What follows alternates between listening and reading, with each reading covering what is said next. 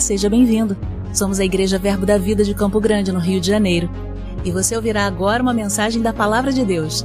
Desde que ela transforme a sua vida.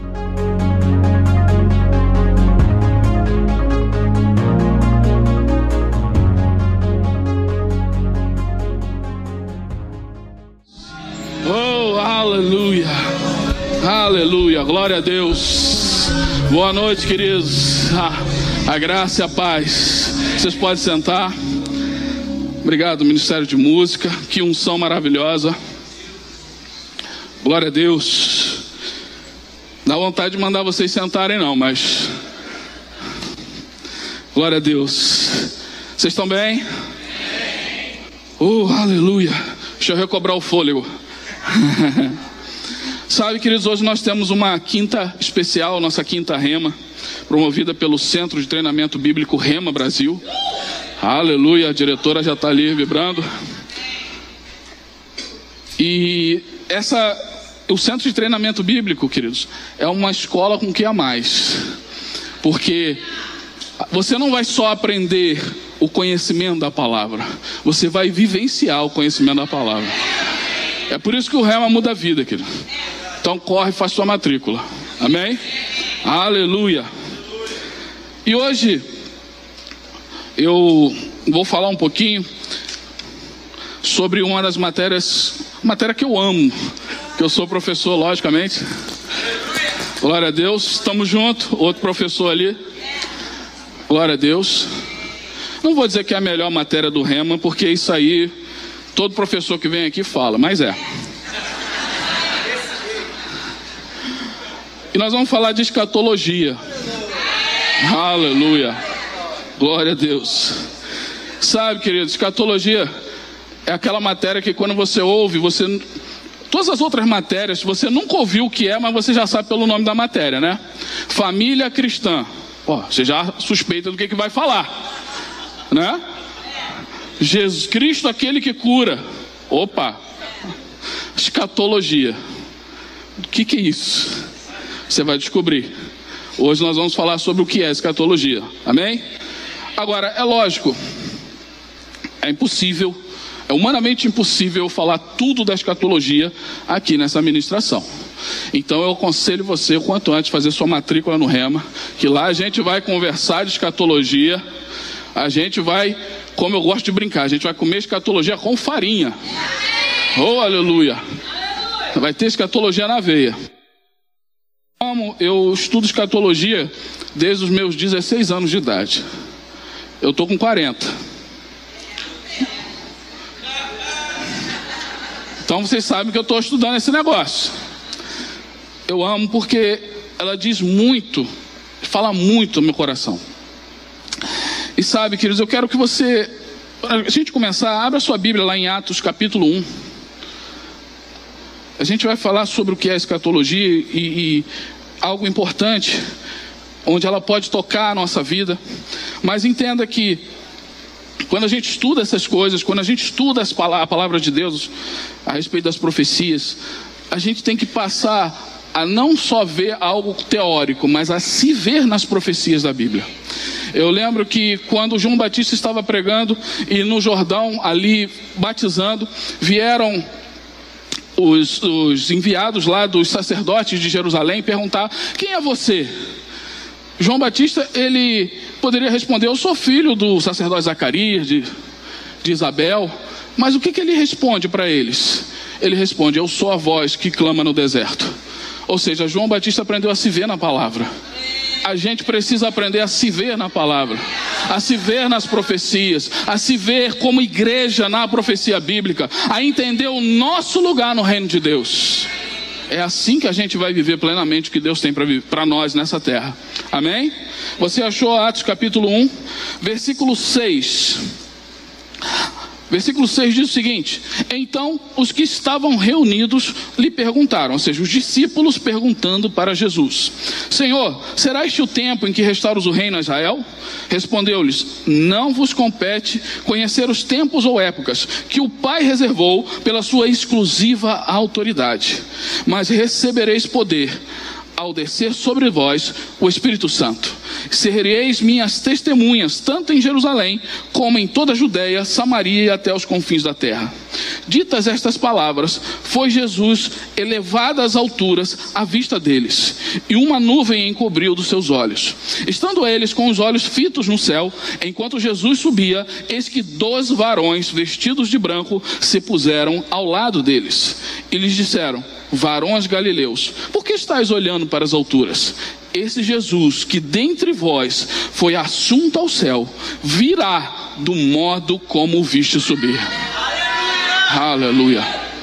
Se eu tivesse que resumir a escatologia, irmãos, é isso aqui. Jesus está voltando. Aleluia. Jesus virá. Essa é a promessa, essa é a nossa esperança, é isso que nós precisamos guardar. E o que é escatologia? Escatologia é, ela é a junção, esse nome escatologia é a junção de dois termos gregos, escatos e logos. Escatos significa últimas coisas, ou coisas do fim.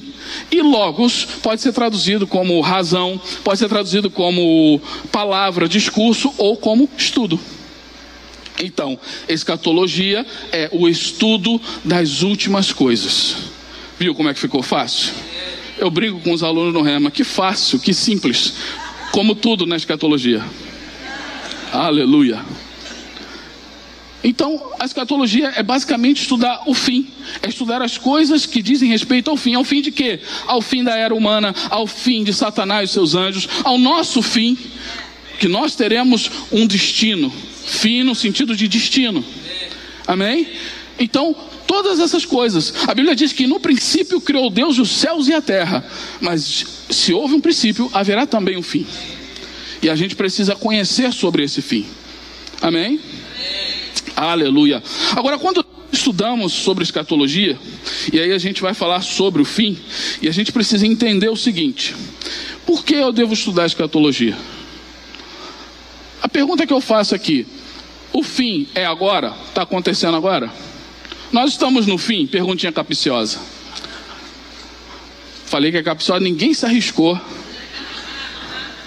Nós estamos no fim? Não, irmão, nós não estamos no fim. Jesus descreve vários, é, vários acontecimentos que viriam antes do fim. Jesus vai falar sobre um tempo que chama-se princípio de dores. E logo depois que ele fala desse tempo, ele vai dizer: Mas ainda não é o fim. Então, hoje, nós ainda não estamos no fim. A despeito dos vídeos que você vê na internet. Agora, se você me perguntar, a gente está perto? Aí eu vou dizer para você: estamos a gente está perto. Eu acredito e eu tenho convicção de que estamos perto do tempo do fim. Estamos nos últimos dias da igreja na terra. E coisas estão acontecendo, tudo bem, mas o que a gente precisa entender é que nós precisamos viver como igreja.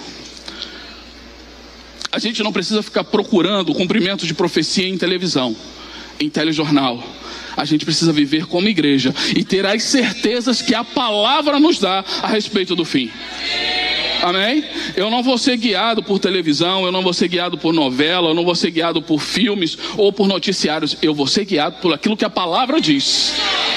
Eu me lembro que no tempo, é, é, alguns anos, no tempo das, do atentado das Torres Gêmeas, né, quem tem mais de 30 aí se lembra, aliás, se lembra exatamente onde estava no dia. Foi tão marcante que você sabe o que você estava fazendo. É normal, um acontecimento marcante você gravou. E o que acontece é que depois desse, desse atentado, aconteceu que começaram a jogar um vídeo na internet de que aquele atentado era o cumprimento de uma profecia de Daniel, capítulo 8. Irmãos, o vídeo era lindo. Tinha lá o vídeo, sabe? vinha o avião e o camarada ia jogando os versículos, tinha uma musiquinha para te envolver, mas não fazia sentido nenhum se você estudasse a palavra. Porque a profecia de Daniel capítulo 8 é explicada no próprio capítulo 8 de Daniel. Aí os irmãos que se impressionam, que vão procurar aprender escatologia na internet, no YouTube, ficam impressionados. Mas quem sabe de escatologia dá risada disso. E tem várias outras. Eu lembro que no meio da pandemia, não sei se o Bruno lembra, falaram também que Jesus ia voltar no dia 8 de abril de 2020, 2021. Tu lembra, né? Irmão, isso aí. Qual o fundamento? Não tem fundamento na palavra. O camarada tirou isso, mas sabe o que, que ele quer? Ele quer like. Ele quer encher de view o canal dele para poder receber um dinheiro do YouTube. Mas a palavra, querida, é o que vai nos guiar ao conhecimento verdadeiro, ao conhecimento do fim. Então você não vai procurar aí na internet conhecer escatologia. Você vai ler bons livros, você vai estudar no Rema. Você pode ir em canais de pessoas confiáveis. Canal do Bruno, por exemplo, pode ir lá. Vai que é boa. Pode ir, tá? Professores do Rema. Agora, não sai por aí pesquisando qual é o cumprimento da profecia tal. Você vai achar. Você vai achar. Amém? Você entendeu? E quando nós falamos a respeito do fim, por que, que nós devemos estudar escatologia? Por quê? Sabe, a escatologia ela é importante para que a gente compreenda a nossa jornada como igreja. Deixa eu te falar uma coisa. Quem aqui é, veio de trem? Alguém pegou trem hoje aqui? Glória a Deus, grande é o galardão. Aleluia. Vamos imaginar você que não pegou trem, né? Você que não pegou trem ou que está disfarçando. Vamos imaginar que você saiu cinco e meia da tarde na Central do Brasil. Eu falo, com destino a Campo Grande, porque hoje é quinta-feira e eu vou estar naquele culto. Porque hoje vai ter uma aula de escatologia bacana com o professor Sucesso. Então você foi pegar. Chegou lá, a estação vazia, o trem, você podia escolher o lugar para sentar, não é verdade? Não? Tava cheio, né? Aí você pegou o trem, veio, mas eu vou para Campo Grande, eu vou. E era um trem tranquilo, irmão. Dava para você ler o seu livro com paz, né? Tirar o livrinho, dar uma lida na Bíblia, né? Tirar até uma soneca se você vier sentado. Dá? Não. Porque de uma hora para outra entra um camelô gritando: Aê, não sei o que lá, estou vendendo, mais barato na minha mão. Irmão, você compra de tudo no trem de bala a querosene de foguete. É tudo. Você pensar, falar, eu queria uma balinha, tem aqui, irmão, tem aqui. Eu queria um querosene para fazer um lançamento de um satélite, tem aqui também. Tem tudo. Como não bastasse isso, daqui a pouco começa um show ao vivo. Tem show, tem show de tudo. Tem show de funk, tem show de hip hop, tem até show gospel. Se você der sorte, você pega um artista gospel. E quando você menos espera, o Homem-Aranha está pendurado no teto.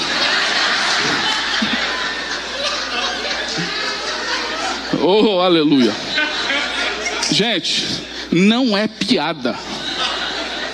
Se você procurar depois, você que está em casa me assistindo, depois você procura no YouTube Homem-Aranha Trem Rio de Janeiro, você vai ver. Outro dia eu estava indo para Japeri de trem, tinha o Pantera Negra. Os Vingadores estão andando no. Mas aí você pensa, essa leve e momentânea aflição não vai se comparar com o que eu vou receber naquele lugar.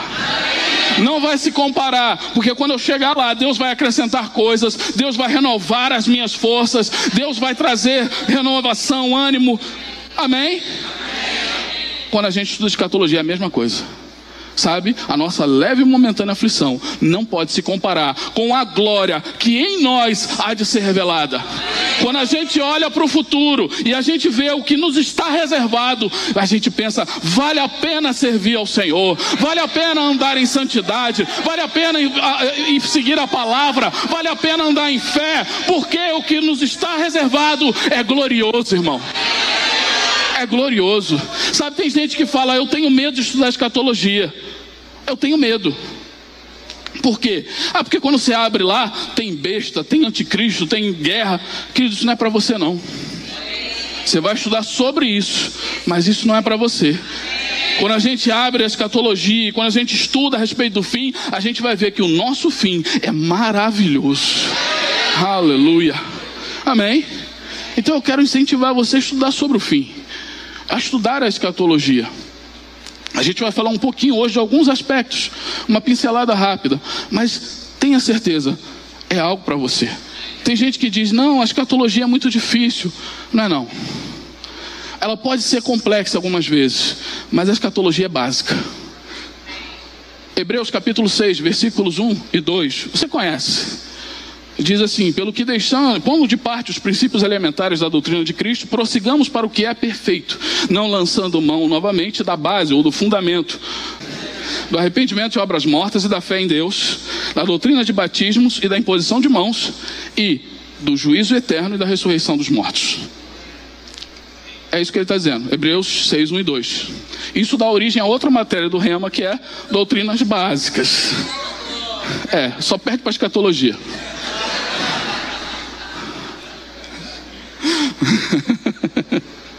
a gente se diverte. Mas vamos lá. Ele está chamando ressurreição dos mortos e juízo eterno, isso é escatologia, irmão. E ele está chamando isso de fundamento, de base. Então, querido, escatologia não é para os PHDs em divindade, para os professores do Rema, para quem tem diploma de teologia. Não, escatologia é para crente. Sabe? Alguns meses atrás eu estava praticando natação. É um esporte que eu gosto, é legal. Só que fazia muito tempo que eu não nadava. Então eu estava fazendo tudo errado, né? E aí, de vez em quando, a professora chegava e falava: Não, olha, isso aí, essa abraçada está errada. Olha, a pernada está feita errado. Olha, a respiração, senão você vai perder o fôlego. Sabe que o fundamento daquele esporte é a abraçada correta, a pernada correta, a respiração. O que, que é isso? O fundamento, ele vai me fazer não, é, não precisar fazer um esforço desnecessário. Porque se eu fizer a pernada errada, eu fico batendo o pé e não saio do lugar. Abraçada, a mesma coisa. E a respiração, eu perco o fôlego, eu não consigo avançar. Querido, se a gente viver sem fundamento, é a mesma coisa. Você vai fazer força e não vai sair do lugar. Porque falta fundamento. Se você vai perder o fôlego muito rápido, porque falta o fundamento. Então, escatologia é fundamento, é para mim, é para você, é para todo mundo, amém? Glória a Deus, aleluia. Então vamos seguir em frente, aleluia. Onde está a igreja que vai ser arrebatada com Cristo? Oh, aleluia. Vamos falar disso já já. Sabe, Isaías, capítulo 46, versículo 9 e 10, o Senhor fala que anuncia o fim desde o início.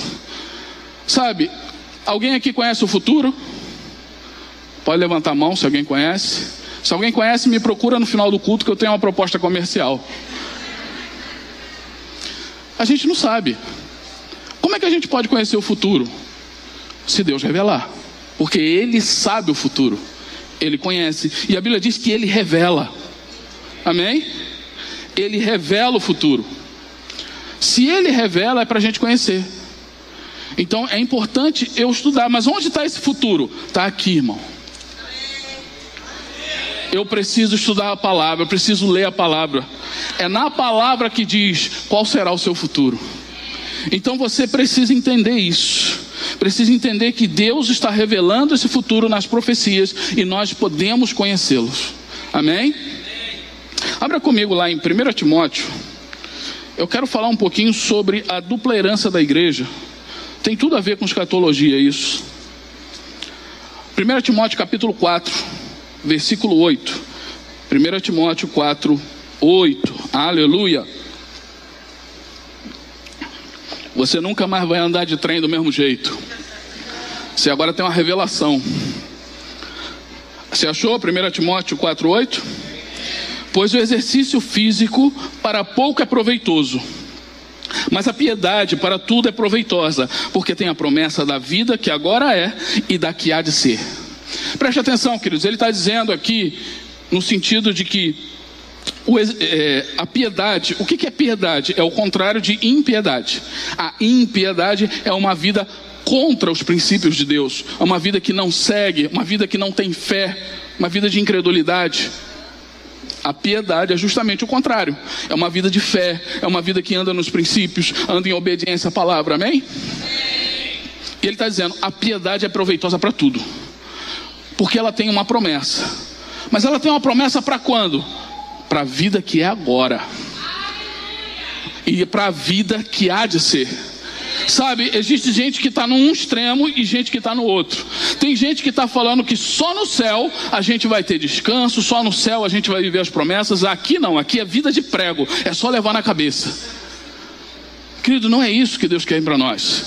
A Bíblia diz que temos promessa para hoje e para agora. Eu e você podemos viver promessas de Deus na cura, a prosperidade, andar no Espírito, em manifestações do Espírito Santo. Podemos viver como igreja hoje e agora, porque há promessa para agora.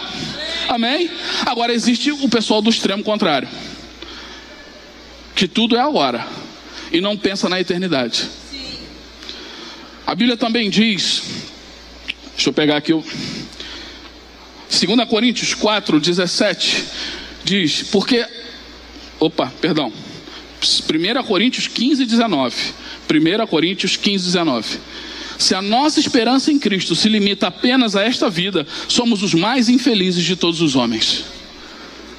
É interessante que Paulo fale isso, não é?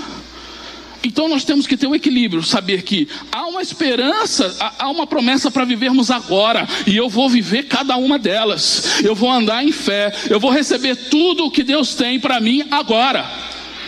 Amém? Porque isso é agradável ao Senhor. Mas também eu vou andar com um senso de eternidade, porque há algo lá na frente me aguardando. Existe algo reservado para mim. Eu não vou desprezar isso. Eu não vou deixar isso de lado. Há algo, há uma promessa para mim lá no futuro e eu vou receber aquilo lá também. Aleluia. Amém? Então, a escatologia ela te ajuda a ter esse equilíbrio, a você olhar para o futuro e entender: existe o agora e existe o futuro. Glória a Deus. Ele diz também, aí, 2 Coríntios 4,17: Porque a, a nossa leve e momentânea tribulação produz para nós eterno peso de glória, acima de toda comparação, não atentando nós para as coisas que se veem, mas para as que não se veem, porque as que se veem são temporais e as que não se veem são eternas. O que, que ele está dizendo? Ele está dizendo que a gente não pode viver guiado simplesmente para aquilo que está vendo existe algo eterno, existem coisas eternas, promessas eternas para mim e para você, e nós vamos recebê-las. Amém? Hebreus diz: Não abandone a vossa confissão, ela, pois ela tem um grande galardão. O galardão, queridos, há recompensas de Deus agora, que você recebe por ser fiel, mas há recompensas que são eternas. Se você recebeu hoje a cura, a prosperidade, um dia isso vai passar. Você prosperou, comprou um carro, comprou casa, apartamento, fez um monte de coisa, legal. Um dia isso vai passar. Mas há coisas em Deus que não passarão. Aleluia. Há galardão em Deus que vai durar eternamente. E tem eterno peso de glória. Aleluia. Aleluia. Isso é uma das coisas que nos está reservado. Quer ver algo interessante? Abra comigo lá em 1 Tessalonicenses 4,13. Aleluia. Glória a Deus. 1 Tessalonicenses, capítulo 4, versículo 13. Você achou? Glória a Deus. Deixa eu abrir aqui na minha Bíblia. 1 Tessalonicenses, capítulo 4, versículo 13. Diz assim: Não queremos, irmãos, porém, que sejais ignorantes com respeito aos que dormem. Só um parêntese: os que dormem é aqueles que morreram. Tá? É uma forma, é, é um eufemismo da Bíblia para se referir aos que morreram. Tá bom? Para não vos entristecerdes como os demais, que não têm esperança. O que, que ele está dizendo? Ele está dizendo: ora, eu não quero que vocês sejam ignorantes a respeito dos que já morreram. Eu não quero que vocês fiquem nessa dúvida, para que vocês não se entristeçam como os demais. Ele não está dizendo que nós não podemos nos entristecer pela morte de um parente querido, servo do Senhor que faleceu pela perda. Não é isso que ele está dizendo, mas ele está dizendo que você não vai se entristecer como os outros que não têm esperança, porque você tem esperança. No ano retrasado, por exemplo, eu uh, faleceu a minha avózinha. Só que é lógico que eu fiquei triste. Óbvio. Né? É óbvio que eu chorei. Mas eu tenho uma certeza no meu coração: que a minha vozinha está com o Senhor. e eu tenho uma esperança. E o que, que ele continua dizendo? Pois se cremos que Jesus morreu e ressuscitou, assim também Deus, mediante Cristo, trará em sua companhia os que dormem. Aleluia. Aqueles que morreram em Cristo vão voltar com Ele. E a gente vai poder abraçar de novo, ver de novo, falar de novo. Aleluia. Porque nós temos esperança. A nossa esperança, a bendita esperança. Amém? Mas ele continua, porque não acaba aí não.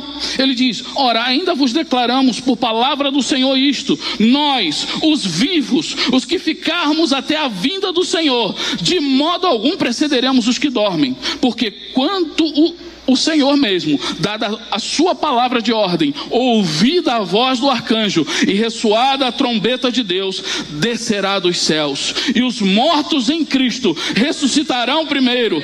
Depois, depois, nós, os vivos, os que ficarmos, seremos arrebatados juntamente com Ele entre as nuvens para o encontro do Senhor nos ares, e assim estaremos para sempre com o Senhor.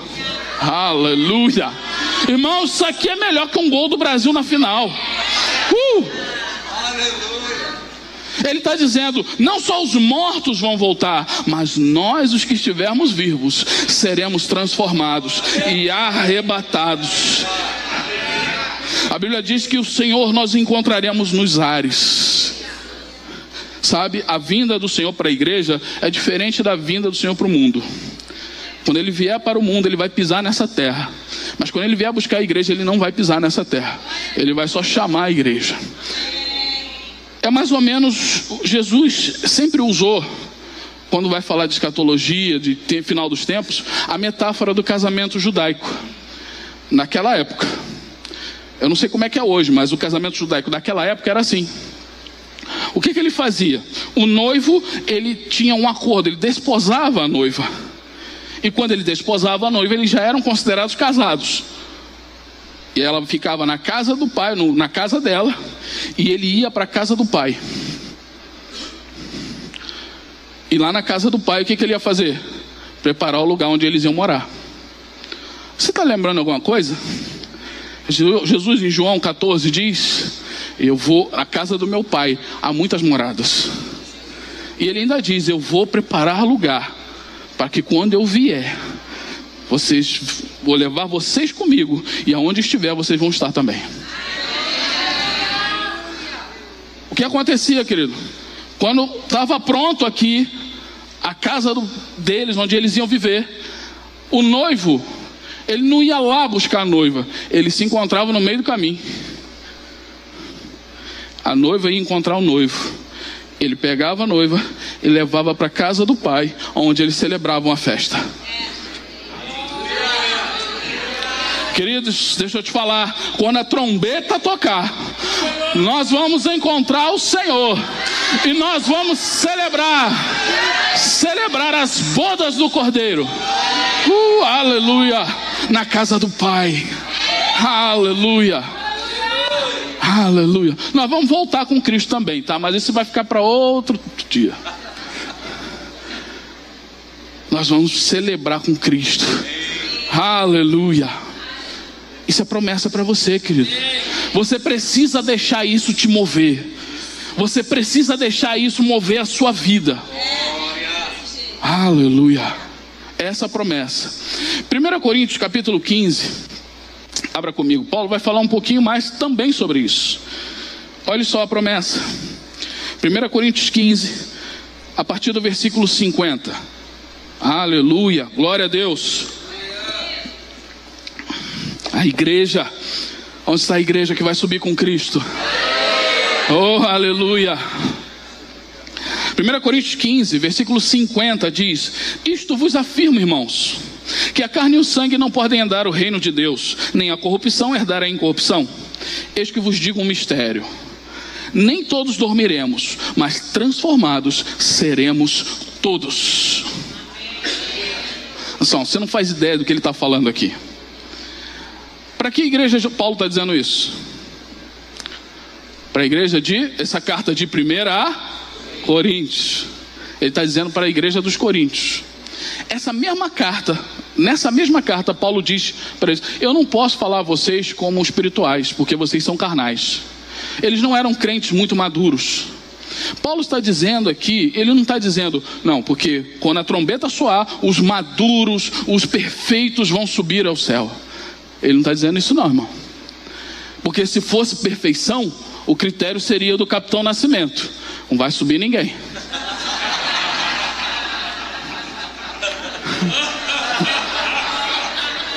Vocês gostaram da referência? Mas não é isso.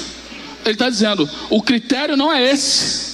Por quê? Porque nem todos dormiremos, mas arrebatados, transformados, seremos todos. Não importa se você já é maduro na fé, se você ainda é infantil, se você é carnal ou espiritual. Eu não estou aqui fazendo apologia a uma vida de pecado. Amém? A nossa vida é de santidade, a nossa vida é de obediência à palavra. Mas o que eu estou dizendo é que o critério para subir é crer em Jesus de todo o seu coração, confessá-lo com a sua boca, porque todo o que invocar o nome do Senhor será salvo.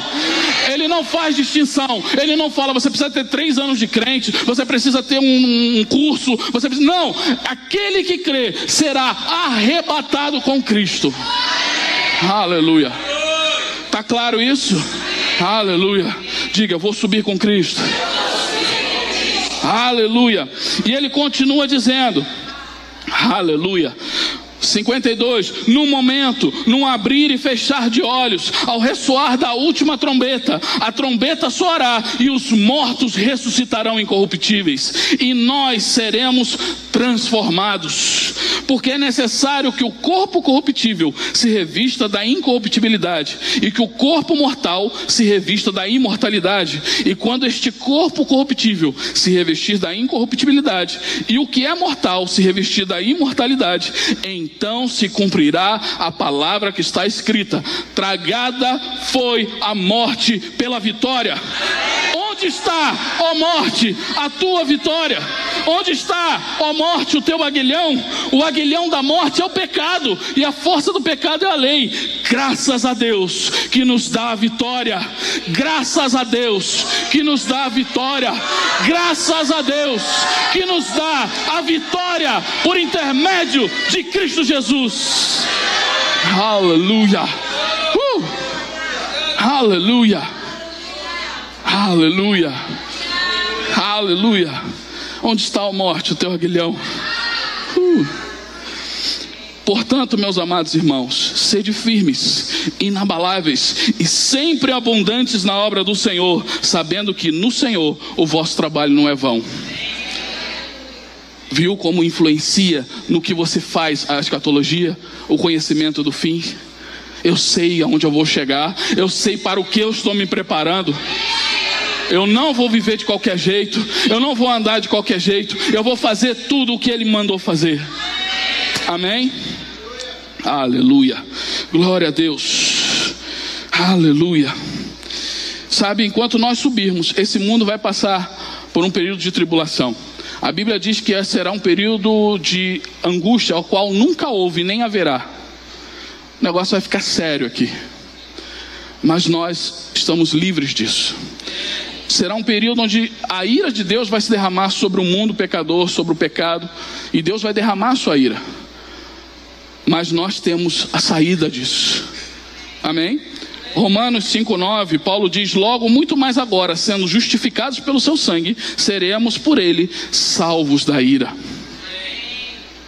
Então, é um momento onde Deus derrama a ira, mas a igreja vai ser arrebatada antes. Glória a Deus. Agora, não pense que você vai ficar sem julgamento. Abra sua Bíblia em 2 Coríntios 5. Aleluia. 2 Coríntios capítulo 5. Aleluia. Glória a Deus, num abrir e fechar de olhos, nós seremos transformados e vamos estar para sempre com o Senhor. Aonde Jesus estiver, a gente vai estar também. Quando ele voltar, a gente volta com ele. Amém? Quando tiver novos céus e nova terra, onde ele vai reinar, nós vamos reinar com ele. Você achou 2 Coríntios 5? Versículo 10.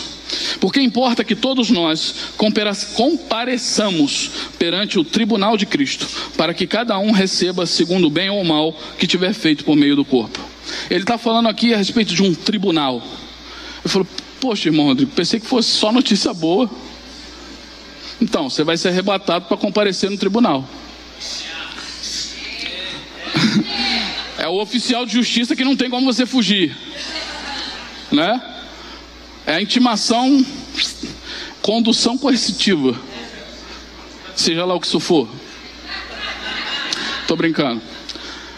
A Bíblia fala que nós vamos comparecer, mas esse tribunal é a palavra grega bema. Você sabe o que era um bema?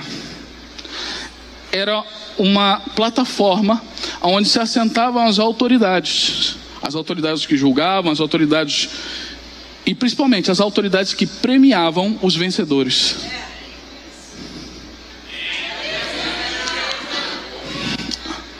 João 5:24. Eu vou ler, você não precisa abrir.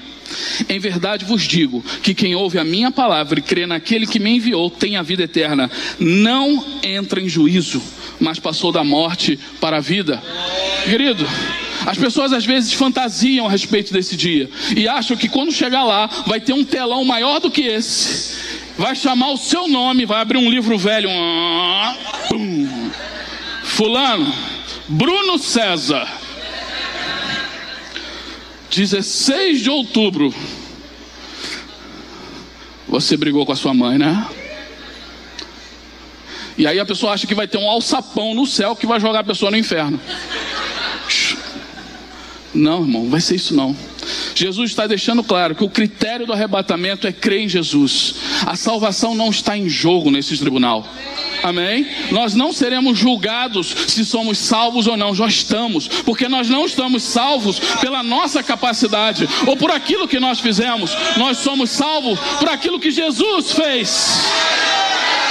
Ele nos salvou e nós recebemos essa salvação pela fé.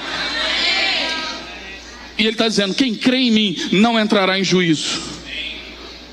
Então você não vai ser julgado para se está salvo ou não, não vai ter telão. O que vai ter é o seguinte: você cumpriu a sua carreira ou não? Se você cumpriu, você vai receber galardão. E se você não cumpriu, você vai perder o galardão que estava preparado para você. Deixa eu te mostrar. 2 Coríntios, ou 1 Coríntios, capítulo 3. Eu preciso mostrar para você na palavra. Porque quando a gente estuda a profecia, a gente tem que olhar para a Bíblia, para as Escrituras. Para você ver que eu... diz o seguinte: manifesta se tornará a obra de cada um, pois o dia, esse dia está com um D maiúsculo, se você olhar direitinho, o dia demonstrará, porque está sendo revelada pelo fogo. E qual, se, é, qual seja a obra de cada um, o próprio fogo o provará. Se permanecer a obra que alguém sobre o fundamento edificou, esse receberá o que? Galardão. Se a obra de alguém queimar, sofrerá ele dano, ou seja, ele vai perder o galardão que era reservado para ele. Mas esse mesmo será salvo, todavia, como que através do fogo. Em outras palavras, vai ter galardão, vai ter distribuição de galardão. Amém? Mas se a pessoa não cumpriu, não seguiu o chamado, não foi fiel, mas crê em Cristo Jesus, a Bíblia diz que as obras dele vão queimar como feno, como palha, como madeira, mas diz que ele será salvo como pelo fogo. A salvação ele não vai perder, ele vai perder o galardão. Mas eu e você não vamos perder o galardão. Amém? Eu e você vamos correr, vamos cumprir a carreira completa. Vamos pegar tudo o que tem direito, irmão. Oh, aleluia. E quem vai entregar esse galardão é o próprio Senhor Jesus. Ah, ele vai chamar o seu nome vai colocar uma coroa na sua cabeça e vai te entregar os galardões. Aleluia. Quantos aguardam por esse dia? Então nós precisamos correr a nossa carreira aqui de um modo certo. Amém? Para finalizar, e a finalizar de verdade, eu quero falar sobre um aspecto de como nós devemos andar com essa expectativa. Ou seja, essas coisas que nos esperam deve influenciar o nosso modo de andar hoje. Deve influenciar como nós agimos, como nós tratamos o nosso próximo, como nós tratamos o nosso ministério, o nosso chamado. Sabe, irmãos, isso tudo é, é, é, importante a gente entender que a gente anda aqui pela fé com os olhos na eternidade. Amém? Porque o viver pela fé não é enxergar o que é visível, o que é óbvio. Viver pela fé é enxergar o invisível. E a gente está olhando para a eternidade. A gente está vendo o final. A gente está vendo porque Deus nos disse. E a nossa fé nos leva a andar de acordo com aquilo que Ele tem. Amém? 1 João. É, 1 João 2, 6, eu vou ler, você não precisa abrir. Ele diz: Aquele que diz permanecer, que permanece nele, esse deve também andar como ele andou. A pergunta que eu faço para você: como Jesus andou? Eu vou responder. Atos 10, 38. Porque Deus ungiu a Jesus de Nazaré com Espírito Santo e poder, o qual andou por toda parte, fazendo o bem e curando a todos os oprimidos do diabo, porque Deus era com ele. Do diabo, porque Deus também é comigo o Espírito que estava sobre Cristo, ele distribuiu à igreja. Por isso, no texto que a gente leu logo no início, ele disse: Fiquem em Jerusalém, porque vocês vão ser revestidos de poder, aí vocês vão ser minhas testemunhas. Vocês lembram? Como Jesus andou? Ungido pelo Espírito Santo. Para que a gente possa andar da forma que Deus quer, a gente precisa ter relacionamento e comunhão do Espírito Santo.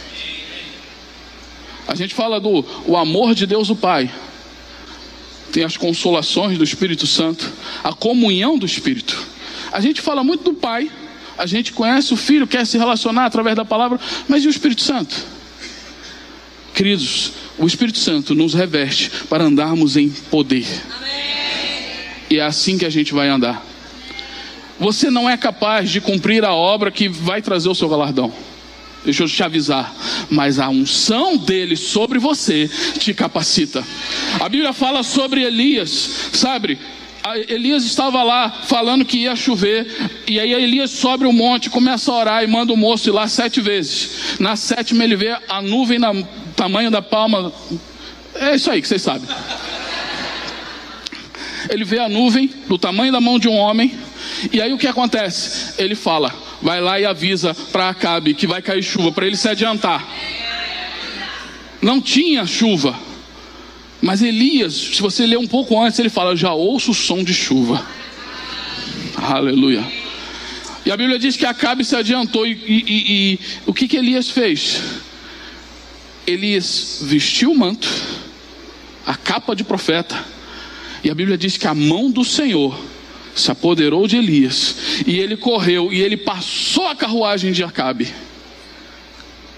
Sabe, queridos, que o Espírito Santo vai te capacitar de uma forma tal que você será acelerado.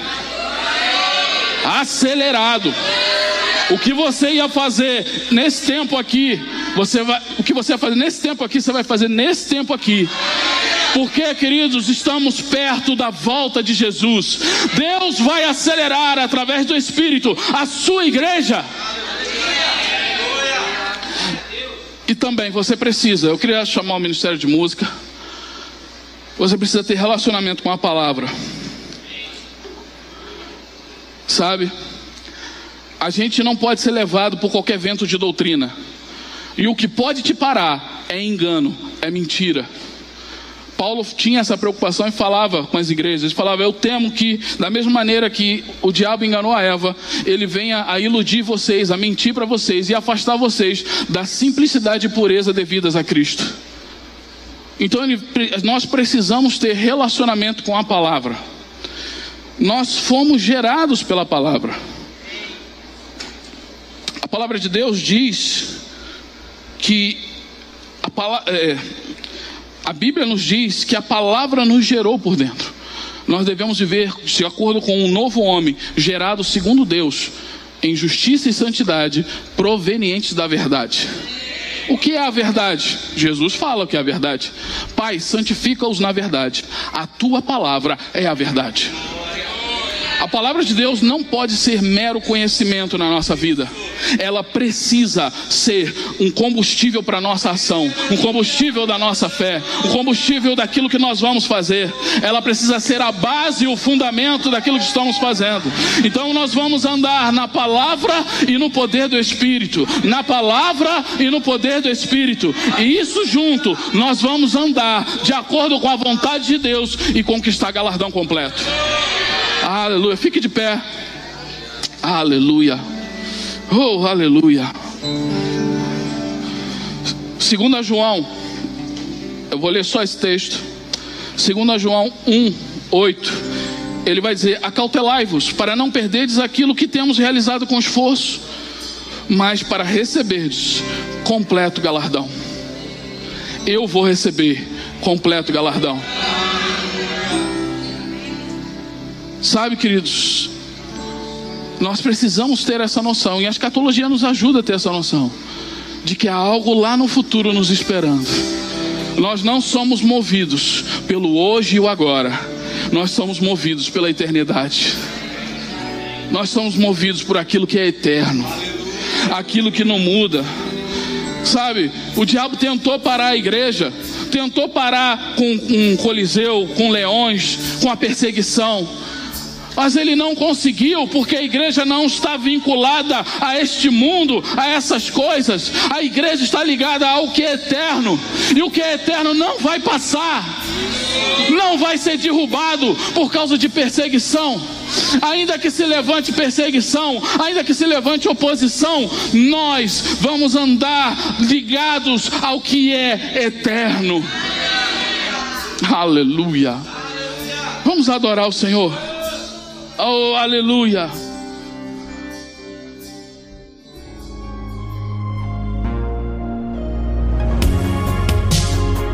Ouça outras ministrações em nosso site verbodavida.com barra Campo Grande RJ. Nos acompanhe também em nossas redes sociais, Facebook, Instagram e YouTube.